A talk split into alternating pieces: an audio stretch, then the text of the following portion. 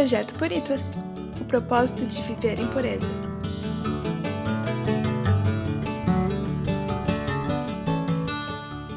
Olá, seja muito bem-vinda a mais um podcast do Projeto Puritas. Hoje quem fala é a Heidi. O assunto de hoje pode ser aplicado ao tema do mês que estamos tratando, que é o Outubro Rosa. Uma vez que, infelizmente, ainda há muitas pessoas que pedem a luta para o câncer. Mas não é um tema restrito só ao câncer. Eu, particularmente, entendo um pouco do processo de cura do luto. Perdi meu pai há quase oito anos. Não para o câncer, mas ainda assim foi uma perda dolorosa e repentina. Então eu vou tratar de duas frentes, ou de dois lados da moeda, por assim dizer. Primeiro vou falar com você que está passando pelo luto e não sabe como seguir em frente. Depois eu falarei com você que tem um amigo, um parente ou um conhecido que está passando pelo luto e você gostaria de saber como ajudar essa pessoa. Mas antes disso, vamos quebrar alguns tabus importantes sobre o luto. O luto não é frescura. É um momento de dor, sim. Dor pela perda e dor pelas mudanças que inevitavelmente acontecerão. O luto é um processo. Ele não passa do dia para a noite. E cada pessoa tem o seu tempo para curar do luto. Há pessoas que em poucos meses já estão bem ou relativamente bem novamente. Mas pode ser que demore anos. Até cinco anos é normal. Não tente apressar o processo. Deus está cuidando. Então eu quero começar falando com você que está passando pelo processo do luto. Meus profundos sentimentos. Sei que são momentos de muita dor e às vezes parece que estamos de olhos vendados, não sabemos para qual direção seguir. Eu sei, eu já passei por isso. Por mais que seja difícil seguir em frente, lembre-se que Deus está presente sempre. Ele não te abandonou, ele não te desamparou. E essa perda não foi um ops nos planos de Deus. Ele ainda está no controle de tudo. 2 Coríntios 1, 3 e 4 nos diz: Bendito seja o Deus e Pai do nosso Senhor Jesus Cristo, Pai das misericórdias, Deus de toda consolação, que nos consola em todas as nossas tribulações, para que com a consolação que recebemos de Deus possamos consolar os que estão passando por tribulações. Essa sensação de não saber para qual direção seguir é normal. Não fique se sentindo culpado por causa disso mas também não pode se deixar levar por essa sensação de barco à deriva no meio do mar. Comece a remar. Pegue no remo e reme, mesmo que ainda não saiba qual direção está seguindo. Deus conduzirá o seu barco para a direção certa, mas reme. Não desista. Comece pequeno, talvez cuidando dos detalhes do inventário, que pode não ser tão pequeno assim. Talvez seja o momento de começar a doar as coisas da pessoa falecida. Talvez seja o momento de buscar um novo emprego, buscar um lazer para as horas vagas, não sei. Se você também não sabe, peça ajuda de Deus. Dê passo a passo, remada após remada. Tem dias que você vai se sentir invencível e glórias a Deus por esses dias. Mas não se sinta mal se no dia seguinte a vontade de ficar na cama. Por um tempo será uma montanha russa de emoções, no começo, uma bem radical, com muitas subidas e descidas, mas com o tempo ela vai suavizando, vai amenizando. Quando eu perdi meu pai, os cinco primeiros anos foram os anos mais difíceis. Algumas coisas a gente só gerenciava, mas não cuidava de fato. Quando se passou esse tempo de luto mais profundo, conseguimos começar a nos mexer com áreas que antes pareciam impossíveis. Deus, em sua infinita graça e misericórdia, enviou pessoas para nos ajudar tanto lá no começo, quando esvaziamos os armários de meu pai, até cinco anos depois, quando tiramos as teias de aranha de outras áreas de nossa vida. Em cada passo dado, tínhamos amigos enviados por Deus e eu louvo muitíssimo por isso. Não digo que agora, oito anos depois, não tenha momentos de dor ainda. Dia dos Pais ainda é uma data extremamente difícil para mim. Mas, ano após ano, Deus vai dando graça e curando com você talvez também será assim. Talvez a princípio você nem percebe o agir de Deus, mas depois, olhando para trás, você verá que grandes coisas fez Deus por nós e por isso estamos alegres. Mas você tem que querer melhorar, tem que ter o seu braço remando o remo, senão as tempestades vêm e o barco só vai desmontando. Aí é só ladeira abaixo. Então não deixe de remar. Não deixe de buscar amparo e auxílio no Senhor. Continue. Tem alguns hábitos que você pode fazer que podem auxiliar a vencer essa sensação de desamparo, apesar de ela não ser real, uma vez que Deus sempre está presente. Tenha boas noites de sono. Caso esteja tendo dificuldade para dormir, tente escutar a Bíblia ao adormecer, ou uma música calma. Também faça uma atividade física que te dê prazer. Alimente-se de forma saudável, incluindo proteínas, legumes, verduras, frutas e carboidratos. Deixe o prato bem colorido que ele pode te dar mais apetite, mas não vale colocar MM, hein? Tome no mínimo 2 litros de água por dia. Dessa forma, seu corpo não desidrata e é mais propenso a combater o bom combate. Não resista à realidade. Não evite recordações do passado de eventos que fizeram juntos. A priori, pode ser bem doloroso, mas com o tempo ameniza e ao invés de machucar, vai curar. E por fim, quero te deixar um conselho valiosíssimo, mas que pode ser muito difícil para alguns. Permita-se ser ajudado. Quando as pessoas estiverem dispostas a ajudar, não negue. Fale exatamente o que você precisa.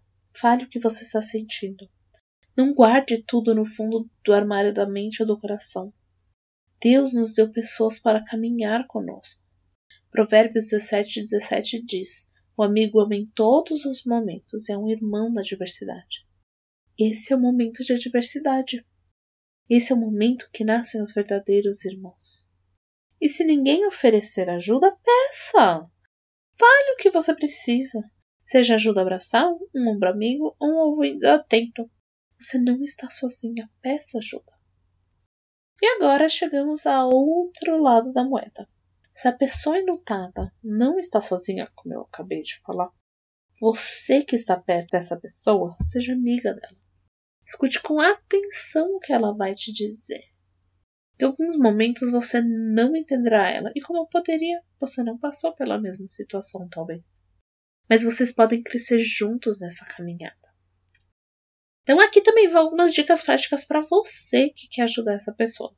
Para começar, ore por ela todo o processo de cura começa na oração. Como eu já disse, seja amiga. Tenha ouvidos atentos para ouvir tudo o que ela está falando. E às vezes pode ser que ela só precise de alguém escutando mesmo. Ela não precisa escutar nada, ela só precisa falar. Também dê o seu ombro amigo para ela chorar quantas lágrimas forem necessárias. Também esteja disposta a ajudar sempre quando solicitado. Para a pessoa enlutada, pode ser que fazer o pedido seja difícil, uma barreira por si só, então não negue o auxílio quando solicitado. E se tiver oportunidade ou uma brecha, não hesite em oferecer ajuda também. Mas não fique ofendido se ela falar não. E por último, faça-a sorrir, faça-a rir. Traga pequenos momentos de alegria para a vida da pessoa. Provérbios 15, 13 nos diz que a alegria do coração transparece no rosto. Então leve-a para tomar um café, jogar conversa fora, tomar um ar e sorrir. Sorrir das pequenas coisas que Deus nos proporciona. Para fechar essa meditação, eu quero refletir um pouquinho com vocês em Jó. Jó foi um homem que perdeu quase tudo. Perdeu bens, riquezas, patrimônio, parte da família, sua saúde. Ele permaneceu com os amigos, que também não conseguiam compreender a profundidade daquilo que ele estava passando. Ele ficou com sua esposa, que cá entre nós não ajudou em absolutamente nada. Ele ficou com sua fé em Deus. Ele não perdeu a sua fé em Deus. Nós hoje sabemos que tudo o que aconteceu com Jó foi, entre aspas, uma aposta entre Deus e Satanás. Mas ele não sabia. Ele não fazia ideia do porquê de tudo ter acontecido da forma como aconteceu. Ele questionou Deus, ele procurou respostas. E o que Deus respondeu? Nada. Deus não respondeu nenhuma das indagações. Deus mostrou a sua grandeza e a sua onipotência. Você já parou para refletir na grandeza de Deus? Isso, por si só, já deve ser um conforto extremo para nós. Eu vou ler partes do discurso de Deus que está lá no finalzinho do livro de João. Eu quero que você feche os olhos e tente imaginar todas as situações ou todos os momentos que Deus descreve. Então vai lá, fecha os olhos. Concentração. Onde você estava quando eu lancei os alicerces da terra? Quem marcou os limites das suas dimensões? E quem estendeu sobre ela a linha de medir? E os seus fundamentos sobre o que foram postos? Quem represou o mar pondo-lhe as portas, quando ele irrompeu no ventre materno, quando vesti de nuvens e em densas trevas o envolvi, quando fixei os seus limites e lhe coloquei portas e barreiras, quando eu lhes disse: Até aqui você pode vir. Além deste ponto, não. Aqui faço parar suas ondas orgulhosas? Acaso você entrou nos reservatórios de neve? Já viu os depósitos de Saraiva que eu guardo para os períodos de tribulação para os dias de guerra e de combate? Qual o caminho por onde se repartem os relâmpagos? Você pode amarrar as lindas pleidas, pode afrouxar as cordas do Orion? É você que caça a presa para leão e satisfaz a fome dos leões quando se agacham em suas tocas ou ficam à espreita no matagal? Quem dá o alimento aos corvos quando seus filhotes clamam a Deus e vagueiam por falta de comida?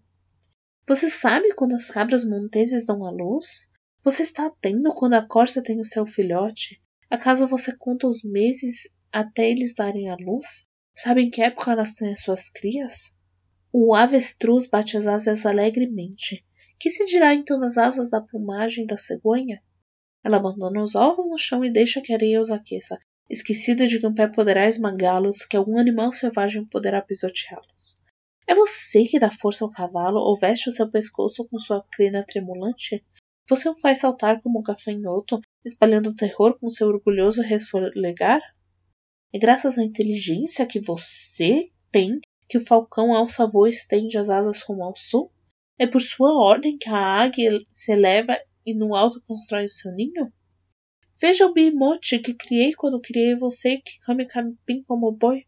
Que força ele tem em seus lombos, que poder nos músculos do seu ventre que poder nos músculos do seu ventre. Sua cauda balança como um cedro. Os nervos da sua coxa são firmemente entrelaçados. Seus ossos são canos de bronze. Seus membros são varas de ferro.